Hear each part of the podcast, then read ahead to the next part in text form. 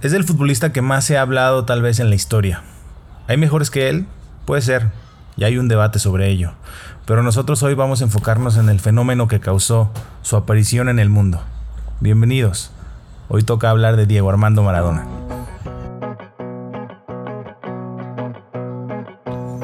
Y sí, puede ser entretenimiento, una distracción y hasta el opio del pueblo. Pero ¿saben qué? También es amistad, fraternidad y lazos inquebrantables. Y de eso vamos a hablar. Este podcast es un tributo a la pelota y sus inagotables historias que nos emocionan y nos recuerdan que vale la pena estar vivos. Gracias vieja. Hola, ¿qué tal? Bienvenidos eh, a este nuevo episodio de Gracias Vieja. Creo que es el séptimo, Antonio. No, es el sexto. Es el sexto, ¿ves? Cómo llevo mala cuenta, pero bueno, eso quiere decir que la estamos pasando bien, porque el tiempo es un invento de, no- de nosotros, y entonces no hay que atraparnos en él. Eh, No, claro, como decía Kapuscinski, ¿no? Cuando estaba en África que esperaba el, el bus, que tenía que llenarse el bus antes de salir, ¿no? Exactamente, eh, esas son las cosas que importan y bueno, en este, en este podcast haremos como el buen Kapuczynski y eh, iremos contando cuando se vayan llenando eh, los cuadritos de capítulos. Eh, bienvenidos todos, eh, es un placer volverlos a saludar, agradecemos que nos estén escuchando donde quiera que estén. Me han dicho, Antonio, que somos buen remedio para el tráfico. Incluso acompañamos bien el café de la mañana, así que yo creo que hay, no hay mejor halago, ¿no? Para alguien que hace un podcast un programa de radio que combinar bien con la taza de café. Así que esperemos que el Y con episodio... el tránsito, con, ¿no? En, en, en, no sé, en Ciudad de México, en Buenos Aires, donde sea. Sí. La grande ciudad latinoamericana. Durísima, ¿no? También que seamos compañía, alegre compañía. Sí, eh, en lugar de que se pelee con el de al lado, bueno, escúchenos. Y el, y el de hoy es un capítulo muy especial porque lo teníamos que hacer, ¿no? No queremos caer en el cliché. Se ha hablado tanto de él. ¿Qué, qué, qué- qué piensas? ¿Después de Jordan o junto a Jordan es el eh, Mohamed Ali tal vez? ¿Es el deportista del, del que más se ha escrito y ha hablado en la historia del, del deporte en la humanidad? Creo que sí, antes de todo quiero aclarar evidentemente, quiero mm, ya empezar con una premisa, evidentemente yo te voy a hablar hoy en argentino por honor a, a él y a mis amigos, Por favor. Pero sobre todo voy a aclarar que para mí evidentemente es un tema partidario, Claro. porque siendo napolitano para mí Diego Armando Maradona es, es la historia. Sí. Después se puede discutir si ha sido el mejor, si no ha sido el mejor, pero como dijo un amigo mío, Ezequiel, que es arquero, dijo un día una vez una cosa, dijo, Messi es el mejor, pero Maradona es el más grande. Entonces digamos que Maradona puede no ser el mejor por un tema de estadísticas y puede no haber sido mejor por un tema también de, de lo que ganó, ¿no? de títulos, pero como grandeza de futbolista, de icono pop, de icono también de estrella de rock, también el hecho de que duró poco, entre comillas, eh, para mí nadie tuvo la repercusión eh, histórico-cultural sociológica de Maradona. Y vamos a agradecer a Ezequiel, a quien le mando un abrazo. No lo conozco, pero si es tu amigo, es amigo mío. Eh, creo que esa es la premisa de este capítulo. Vamos a hablar del fenómeno Maradona. El fenómeno Eh, Maradona, entre, entre comillas, quiero matizarlo de antes, evidentemente, para mí Mohamed Ali es el, deportivo, el, el deportista más grande de la historia, exacto. porque él fue más allá de todo. Ujú. Pero eh, Maradona estaba por debajo porque no estuvo empeñado políticamente, no tuvo, eh, digamos, el papel político de Mohamed Ali. Y había otro contexto, nota, ¿no? Otra sociedad. Evidentemente, Exactamente. evidentemente. Pero sí, sí, sí, a ver, si hablamos de Mohamed Ali como fenómeno cultural que traspasó la frontera del deporte, es evidente que no, hay muy pocos y yo creo que coincido contigo. Yo creo que nadie que se le compare. Pero había el contexto, ¿me entiendes? O sea, había el contexto para que Mohamed Ali se pudiera desenvolver como Eh, tal. Si hubiera nacido en los 90 no hubiera tenido ese Exactamente. contexto, O, sin duda. o- o- o en la misma época, pero en Argentina, ¿no? O sea, a ver, Diego, Diego hizo lo que pudo, pero había una dictadura militar muy férrea. Eh, que que no era Hay fácil. muchos jugadores, algunos jugadores de primera también fueron a, ju- a, a luchar a Malvinas. Exactamente. Sí, hay, hay varios casos, se suspendió, hay, hay historias tremendas de cómo se suspende el to- los torneos y, y- y se claudican Mundial, ¿no? carreras que pudieron haber sido memorables, ¿no? De, de hecho, ¿no? Estamos en la carrera de Maradona empieza exactamente en esa época. Sí, exacto. Porque él empieza a jugar en el 76, Sí, sí, sí. que exactamente cuando empieza la dictadura argentina. Y, y, ar- y ahí arranca, yo creo, Tano, eh, el, Arranca el- por la derecha el, el el genio del fútbol mundial. Ahí arranca eh, eh, este barrilete cósmico, vamos a jugar con la frase de Víctor Hugo, porque haber crecido en, ese contexto, Diego no pudo desmarcarse de, de, todo lo que pasaba. A ver, eh, no vamos a... Hay muchas ya, muchos programas incluso de radio, incluso podcast, eh, donde se desviven para saber quién es más eh, grande, Diego o Messi, pero yo me quedo con la frase de Ezequiel. Eh, englobar a Maradona o tratar de compararlo con otro futbolista, yo creo que es imposible. Lo hablábamos hace un par de capítulos, ¿no? Tan con las protestas del Black Lives Matters y los y esta brutalidad policial y las manifestaciones en el mundo del deporte. Yo creo que Diego sí fue un, un altavoz de muchas cuestiones. Y, y sí, el... porque Diego fue, digamos, un, el primer gran rebelde, porque George Best al fin y al cabo era un, un vividor. Sí, exacto. Pero no, exacto. Es, no estaba empeñado políticamente. Exacto. También Breitner, Breitner era marxista, eh, leninista, maoísta, pero no se puso nunca en contra de, de algún régimen o no dijo nunca nada, eh, digamos, para la lucha contra el racismo. Eh, en cambio, Maradona, de alguna manera, eh, desde enseguida, viniendo de una villa exactamente, viniendo de un contexto muy bajo, de un barro, de, del barrio, que digamos, él siempre, digamos, estuvo envuelto en eso. Sí. Y fue, digamos, el primer, digamos, negro, entre comillas, ¿no? Negrito de Villa, uh -huh. que de verdad eh, empezó a romperla eh, en cualquier tipo de lugar. Y sobre todo él fue siempre, menos los primeros partidos en Argentina, siempre fue un número 10. Si te fijas bien, él siempre tuvo la 10. Sí, en siempre. toda su carrera.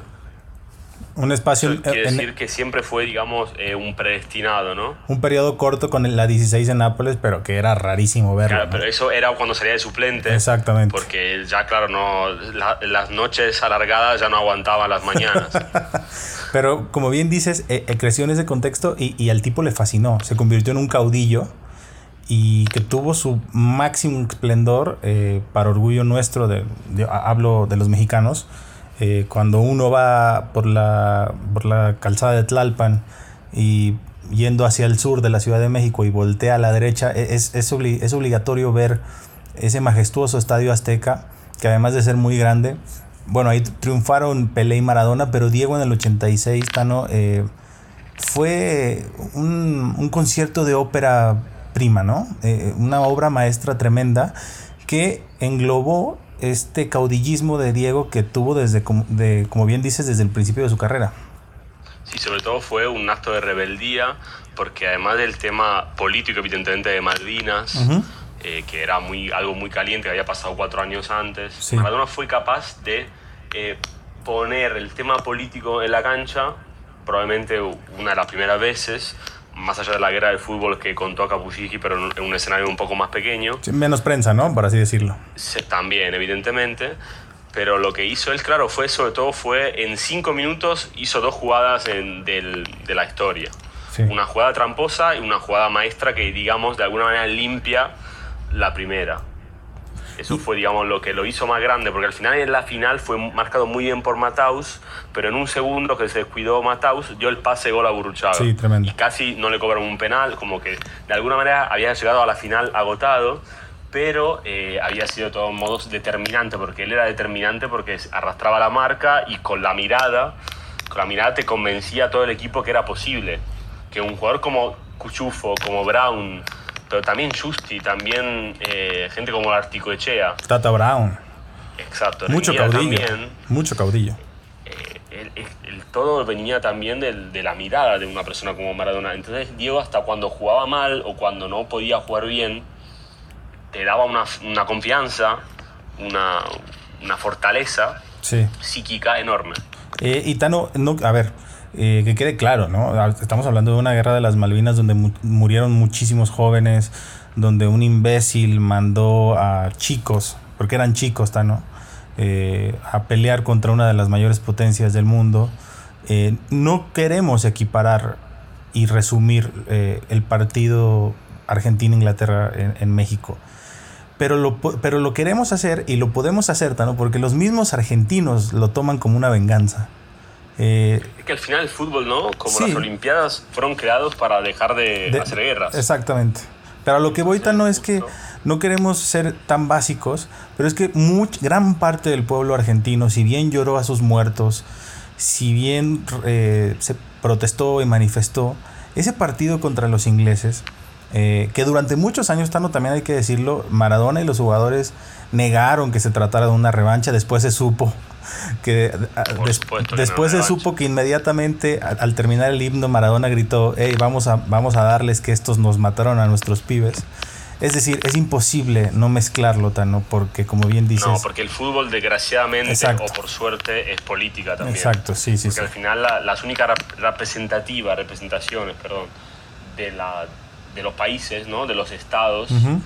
Eh, son las elecciones, digamos, más o menos mm, igual son los equipos deportivos, son las selecciones deportivas, no son los ejércitos.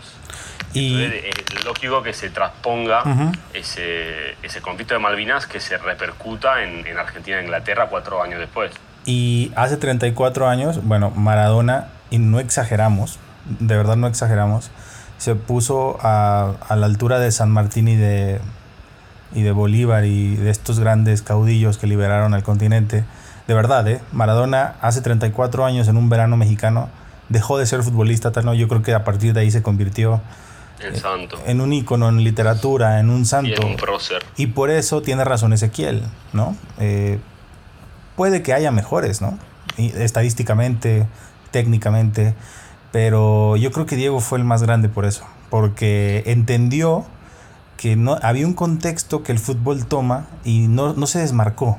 Y hay otros que cuidan su imagen pública, que no se quieren meter en problemas y Diego lo entendió muy bien, además porque venía de un pueblo donde eh, necesitaban de una figura como él. Y tomó la responsabilidad. él cortaba, o sea, él era, era, venía del barrio y para mí él no lo había pensado. Claro. Fue natural. Sí, es que era así, ¿no? Él, él también, como es, siempre ha sido, ¿no? Como cuando era. Hay una foto cuando era pibe que, que hay un compañero que perdió un, partido, es muy famosa esa, no me acuerdo exactamente cuándo fue, pero lo consuela porque perdió y él está llorando y yo que es más pequeño que él va a ir, le da la mano y dice, no, tranquilo, te vas a rescatar en el futuro. O sea, esa es una actitud de líder, de motivador. impresionante. Y eso no eso también me lo corroboró Fernando Signorini que fue su preparador físico y es una persona muy inteligente muy culta. Yo le pregunté si Diego en el digamos el panorama en el um, en el escenario de los patriotas argentinos que vinieron de abajo para ir hasta lo más alto, estaba, eh, se podía equiparar a, Eva Perón y a Che Guevara. Y él me dijo que sí. Y Como figura popular argentina. No es nada descabellado. está al mismo nivel. Sí, claro. Es que traspasan, cuando, cuando dejan de lado el área donde se desarrollan y se convierten en iconos, yo creo que sí podemos decirlo que está a la altura de Evita y de, y del Che. Ahora, y también eh, nos fijamos, ¿no? Evita murió con 32, el Che murió con 37 y Diego futbolísticamente murió con 30. Y, a eso iba Tano. a eso iba, ¿no? A veces, eh, evidentemente, no se le desea la muerte a nadie, pero eh, creo que lo dijo Sacheri o por ahí. después de la carrera de Diego, puta, digo, es inevitable sentir tristeza de algunos episodios, ¿no? verlo muy mal, verlo con sus problemas, como todos, no lo vamos, no lo vamos a juzgar aquí. Eh, pero a veces sí te preguntas, eh, puta, esto sobra, ¿no? Cuando, hacen, cuando vayan a hacer otras biografías más actualizadas, eh, yo no quiero leer esa parte del libro, Tano, porque creo que el tipo le dio mucho, no solo a los argentinos, le dio mucho al mundo. Y claro, verlo en su faceta tanto humana. que se quedó en la final de Italia 90. Exacto. Porque después ganó la Supercopa Italiana con el Napoli 5-1 pero después ahí ya estaba como incluso, cayendo. Incluso yo lo llevaría al Mundial 94, ¿no? La historia de, sí, cómo se prepara. Digamos, es, un, ¿no? es un apéndice, ¿no? Como el final de un libro es un apéndice. Sí, cómo se prepara. Eso. Y cómo, cómo se convierte en líder de una selección que iba, que iba para campeona del mundo. Y después no lo decimos por, por defenderlo. Eh, evidentemente no, no, queremos ser objetivos, no nos interesa. Pero hay reportajes que, que quien quiera leerlos están ahí, ¿no? De que Diego fue casado por la FIFA, ¿no? por un medicamento. primero fue mandado al mundial como gran testimonio. Exacto. fue usado. Gran, eh, exacto, fue usado y después mm. lo, lo, mandaron. Sí. Y después lo echaron. Sí, y, y, bueno, eh, eh, mi pregunta, Tano, tú que eres un maradoniano antes que ser humano, creo. ¿Qué te provoca todos estos episodios de la faceta humana de Diego, fuera del icono. Eh, tú sabes a qué me refiero, Tano, ¿no? Verlo, verlo en videos. Cayendo, Evidentemente nos provoca todo un poco de asombro, un poco de tristeza. A mí lo que no me gusta es la gente que graba y publica estas cosas. Claro, sí, Porque hay mucha gente que se aprovecha de él. Eso mi amigo Fernando Signorini, que de verdad lo quiero mucho, traté de llegar a Diego a través de él, no pudimos, pero él me dijo, yo no quiero estar con esta gente que está alrededor de él. Con Bragarni, con estos mafiosos que están alrededor de él y no se aprovechan demasiado de él. Y eso me parece a grandes rasgos lo que hacen estos, que evidentemente se hacen plata con esto, y a, digamos en un, en un hemisferio un poco más pequeño, una dimensión más pequeña, estos que graban estas cosas y la mandan para tener un video viral. Eso me parece muy asqueroso eh, y no, sé, muy aprovechado. ¿no? Que a veces... que no... Que incluso a veces... que incluso a veces consiguen dinero, ¿no? A veces son... O sea, les pagan. Me extrañaría. Sí, claro. extrañaría. Eh, pero eh, estamos hablando... Eso pasaba también acá en Nápoles, evidentemente, pero todavía estaba bien. Claro. Exacto. era mm, el tema que acá, eso, eso también para mí, el, ahora entramos en, en otra faceta, digamos, de Diego Diego fue el más grande porque hizo grande un equipo que no era grande. Y eso, a eso iba, Tano. Eh, como napolitano, dime. Eh, yo, lo quiero, yo lo quiero mucho a Diego, yo, pero la verdad es que no tengo ningún vínculo con él emocional, ¿no? Eh, el Azteca por ahí, ¿no? Pero lo, tengo yo. Imagínate, ahora no te puedo decir en México, pero por ejemplo en España, un Betis. O sea, un lugar muy caliente, muy pasional, con una gran hinchada, con un gran estadio, con un montón, millones de hinchas, que nunca había ganado casi nada. Y con una particularidad, ¿no? Ustedes los napolitanos son diferentes, ¿no? Son muy latinos. Sí, somos el lugar más latino de Europa del, occidental, te diría, ¿no? Porque el Europa del Este con Turquía, Grecia, por ahí se pueden parecer un poquito, pero ah, claro, Nápoles es una ciudad que no es italiana. En eso tenían razón los racistas del norte, como de alguna manera eh, Nápoles no es italiana. Te recuerdo lo que dijo el, el gran actor Massimo Troisi, que dijo durante en los años del apartheid, dijo cuando le decían a los napolitanos que estaban viniendo en Italia, que se laven y no sé qué, y dijo, prefiero ser el campeón del norte de África que, que, leer cosas de Sudáfrica. ¿no? Entonces, evidentemente, siempre fuimos un pueblo muy distinto. Y Maradona exactamente tenía que triunfar solamente en Nápoles. No podía triunfar en el Barça, un, lugar aristocrático que digamos del fútbol. Y él tenía que ser más grande del equipo que haría grande. Entonces él, como también siempre me gusta decir, fue el rey de un pueblo que nunca lo, que nunca lo tuvo. Claro. Porque desde la unificación de Italia a mediados del siglo XIX, el norte se comió todo, la riqueza se la llevó para arriba y el sur se quedó, digamos, estancado, alejado. Eh, hubo también epidemia de colera, eh, hubo muchos problemas también de pobreza. Y Maradona vino y en una época de revolución cultural también, que salían muchos músicos, eh, mucho grupo de arte, él vino y hizo grande a una ciudad, no solamente a un equipo. Tano, cuéntame, cuéntame cosas eh, de rutina. ¿Qué, qué, recuerdas de niño eh, un domingo antes de un partido del Nápoles? O sea, un Napoli-Juventus, por ejemplo. bueno, lo único que te puedo decir, yo era muy pequeño cuando ganamos el segundo Scudetto yo tenía seis años y tengo algún flash. Pero me acuerdo, mi padre me contó que cuando vino Maradona, cuando se, se supo, él estaba en el, en el, coche, yo estaba con él y me sentó en su, en su rodilla y eh, me, me, hizo tocar la bocina todo el tiempo, ¿no? yo tenía siete meses. Entonces como era un... Era como si hubiera llegado el Mesías. Y era un jugador de fútbol, ¿no? En una ciudad que siempre fue muy católica, pero con muchos santos. Y él llegó a, digamos, a sacarle el lugar a San Gennaro, que es el santo de acá, más, más, querido, que hace el milagro, y empezó a hacer milagros él con el balón, y en tres años te ganó, ganó un el Scudetto y ganó otro después, y sobre todo puso al Napoli en el mapa, es decir, el Napoli hoy en día es un gran equipo por él, por estos pocos años. Es decir, como los Beatles tuvieron ocho años de actividad, Con eso que sacaron 14 álbums, pero son los más grandes de la historia. Claro. Comparado, Pasó ¿no? lo mismo con Maradona en estos años en el Napoli y Maradona solamente podría triunfar en un lugar como el Napoli porque él ahí podía ser el rey, porque en otros lugares no le hubieran dado tanta libertad y él tampoco hubiera encontrado la sinergia y la empatía exacta para triunfar de verdad. Oye, y la herencia cultural, ahora después creciste, Diego ya no estaba, pero Nápoles parece que se quedó estancada, no estancada, ¿no? Como eh, en, la nostalgia, en la melancolía, como un tributo. Sí, muy sí, evidentemente sí, son porque fue la época de, de grandeza, de verdad. Era la época en que le ibas a poner, digamos, la, la cara, la, la, digamos que podía mirar de cara a los equipos del norte poderosos, ¿no? Que tenían la familia Agnelli, la familia Berlusconi, gente que tenía mucho dinero y el Napoli ponía, digamos, la pasión, ponía el, el liderazgo de Maradona que fue el único capaz de, de verdad de también él hacía el equipo, él hacía los fichajes, él era, era todo. También jugaba cuando estaba lesionado, jugaba cuando no se había entrenado. Eh, era una estrella de rock que hacía grande con él solo una orquesta que hubiera sido mediana. Está bien que durante unos años también tuvo muy buenos jugadores alrededor. Claro, claro. Pero lo que pasa es que él era eh, también el equipo, digamos, el alma del equipo, por un tema sobre todo mental. Y, volvemos al caudillismo, ¿no? Así como lo hizo con Argentina contra Inglaterra. Acá esa se, faceta, ¿no? De San Martín. Sí, se enfrentó al norte. Eh, a Diego le encanta. A, los poderosos. Le encanta, le encanta esa faceta. Y, me parece eh, que muy. Parece. Es fácil decirlo, me refiero. Pero es difícil imaginarse un tipo que se carga al hombro eh, situaciones más allá del fútbol, ¿no? culturales, representativas. Y... Que él creo que fue así desde la cuna, ¿no? Sí. Yendo de Fiorito, que siempre jugó en el barrio hasta los 10 años.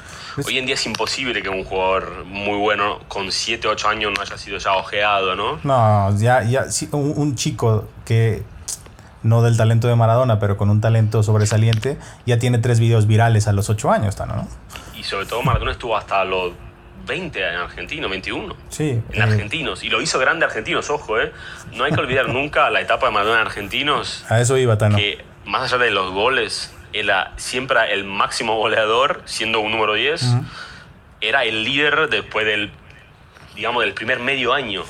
Sí, Tano, a eso iba porque incluso hay un documental de, que hicieron acá. Espectacular. Eh, sobre esa faceta olvidada, por así decirlo, en los libros de historia. Es que fue tan grande lo del mundial lo de los mundiales, perdón, y lo del Nápoles, que olvidamos a, la faceta de argentinos y es bueno recordarlo. también, ojo, ¿eh?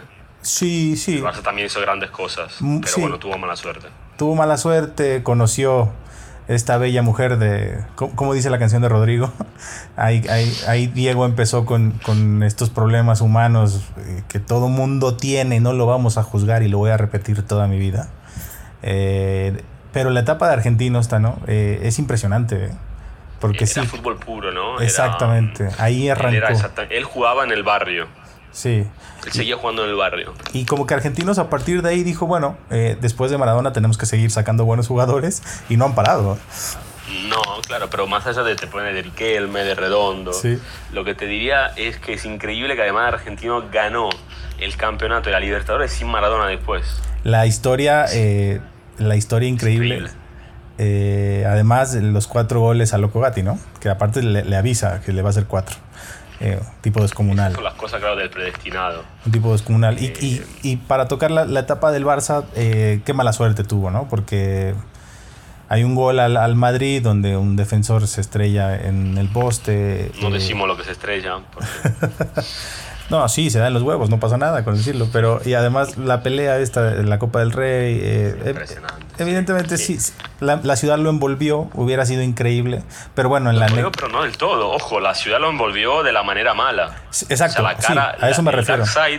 la cara oscura de, la, de Barcelona lo envolvió. A eso la cara buena no pudo, digamos, embaucarlo. Sí. Es muy fácil. tanta suerte. Es muy fácil que te envuelva la parte. Tú y yo lo vivimos, ¿no? No nos envolvió tanto, pero es una ciudad. No tanto a, no a esos niveles, pero. es, una ciudad muy tentadora, Tano. Muy, muy tentadora. Y bueno, Diego. Todo por hacer. Pero yo recuerdo cuando entrevisté a algunos amigos, algunos ex jugadores del Barça, y Marcos Alonso, que es el padre del que ahora es el lateral del Chelsea. Claro. Me dijo que el primer día lo vio hacer como juegos con una media dada vuelta, ¿no? Como si fuera una pelota porque no había pelotas. Y me dijo, nunca me devolvió mal un balón que yo le pasé mal. y, como entonces lo veías con 21 años que vino muy tímido, pero empezó ya eh, a hacerse respetar en el campo. Y después de, también de poco más de un año fue capitán en el Barça también. Eso lo tenemos, no tenemos que olvidarlo. Eso nuestro maestro Ramón Besa siempre lo dice. Sí. Que Diego, la etapa de Diego en el Barça ha sido un gran malentendido. Sí, sí, sí. Sí, porque, se filtró alguna vez, eh, supimos todos que en Barcelona conoció la droga y bueno, a, los medios que a veces somos muy amarillistas, nos encanta eso, ¿no? Y, y se quedó, se quedó como que eh, Diego lo único que hizo en Barcelona fue conocer la droga y la verdad es que hizo mucho más.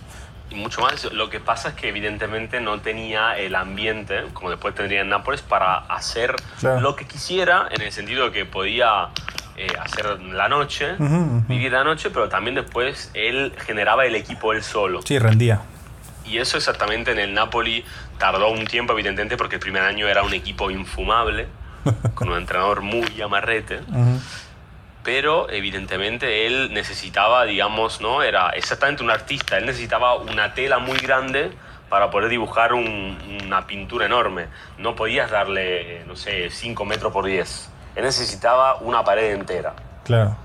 Y él, eso lo, lo, hizo, lo pudo hacer solamente en Napoli y después evidentemente lo hizo con Argentina, que para mí evidentemente también cuando podemos medir un poquito los jugadores, la única manera de comparar de alguna manera Maradona y Messi es con la selección.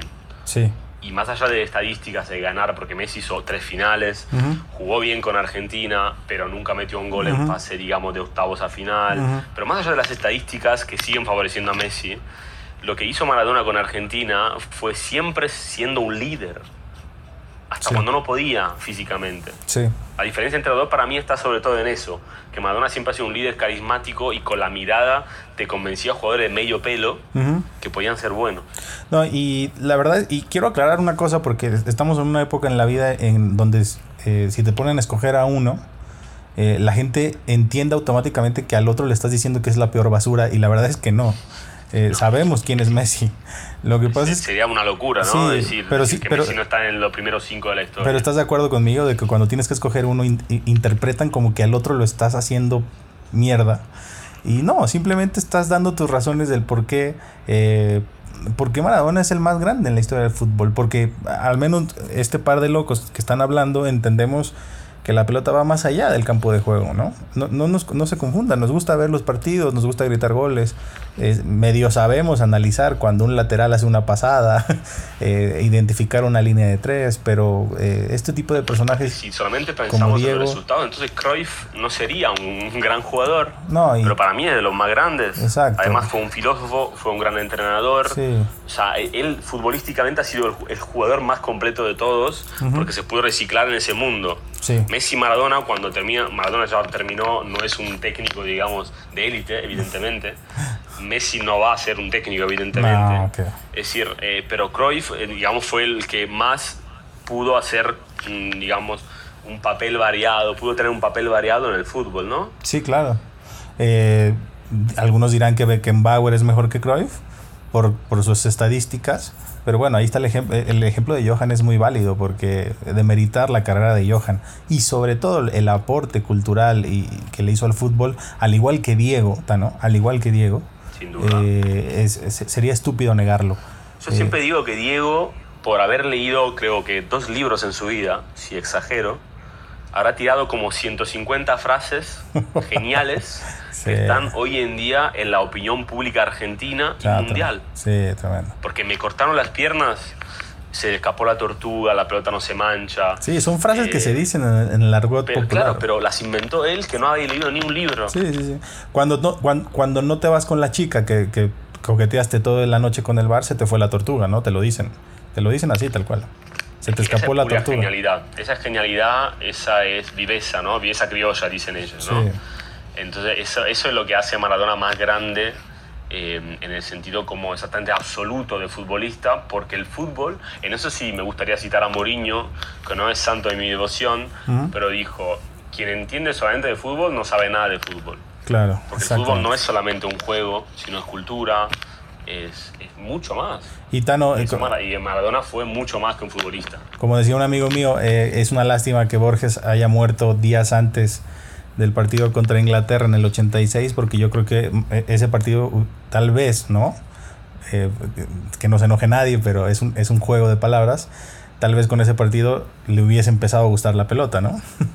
seguramente, pero por suerte te- tuvimos a Sacheri que escribió el que para mí fue el, el cuento más lindo de Concuerdo. todos. Sí. Eh, sin duda, ese, ese cuento para mí lo tienen que escuchar o leer todos, escuchado por Ale- eh, la voz de Alejandro Apo. Ujú. Y es un, un cuento que te pone los, los pelos de punta, es impresionante como, como cuenta, ¿no? Como cuenta la grandeza de Maradona en ese día y cómo exacto, eh, hace ir más allá la figura de Maradona, más allá del fútbol. Y si, me, y, si, y si no me equivoco, Tano, ni siquiera lo nombra. No, nunca. No lo nombra. momento. Y es un cuento tremendo. Y, y creo que define muy bien lo que estamos diciendo, Tano. Eh, no me rompan las pelotas con quererlo analizar en su faceta humano. Ya nos dio muchísimo. Déjenlo en paz, ¿no? Claro, porque como dicen algunos también, ahora no recuerdo exactamente quién, lo dijo, no jugamos a Maradona por sus vidas, sino por lo que hizo con las nuestras. es tremenda esa frase. Tremenda. Es decir, eh, quien ama el fútbol no puede odiar a Maradona, después te puede gustar más o menos, Sí. pero por lo que hizo, mm, eh, es decir, él fue el primero que rompió el molde, también que se opuso a los poderes fuertes, que sabía que la FIFA estaba corrompida, eh, fue el primero, digamos, también en hacer grande Puma como marca. Sí. Eh, hacía también un montón de publicidades. Fue el primer jugador moderno sin ser moderno, evidentemente, ¿eh? porque tampoco era un atleta. Tano fue Mohamed Ali en el fútbol. Tan- hay que Fue decirlo. Mohamed Ali en fútbol sin haber ido a Malvinas Sí, o sin haber rechazado sí. ir a Malvinas. Eh, ya lo dijimos al principio, ¿no? Con el contexto de cada quien. Y haciendo lo que pudo, pero lo hizo. Lo hizo. Y después, bueno, eh, insisto, déjenlo en paz ya. Déjenlo en paz. Se merece todas las borracheras que se quiera meter.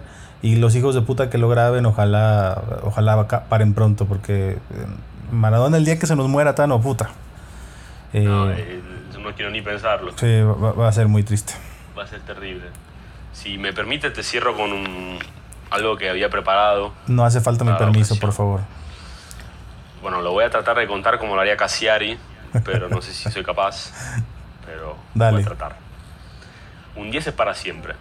Desde la cancha embarrada de los cebollitas hasta que el día nefasto en Boston, 24 años más tarde. Un 10 es el arma sinuosa del fútbol. Es el catalizador de todas las miradas. Maradona lo llevó desde el primer momento y murió con el 10 en la espalda, vistiendo raramente el, el 16 en alguna ocasión. En su debut con Argentinos, cuando metió un caño, y en los pocos partidos que empezó en el banco con el Napoli, cuando sus noches se habían alargado hasta ver el, el amanecer en una de las bahías más simbólicas del planeta. Era un puro romántico. Era un zurdo que jugaba con- solo con una pierna. Un soñador. Le dieron mil apodos. Le escribieron infinitas canciones. Pero al final es conocido como Diego, el nombre que le dio su madre, la Tota. Fue futbolista sin ser atleta. Fue rey sin haber sido príncipe. Y por eso fue el más grande. Antonio, un placer, como siempre. Bueno, para mí, para mí, como siempre. Un abrazo, viejo. Chao, amigo.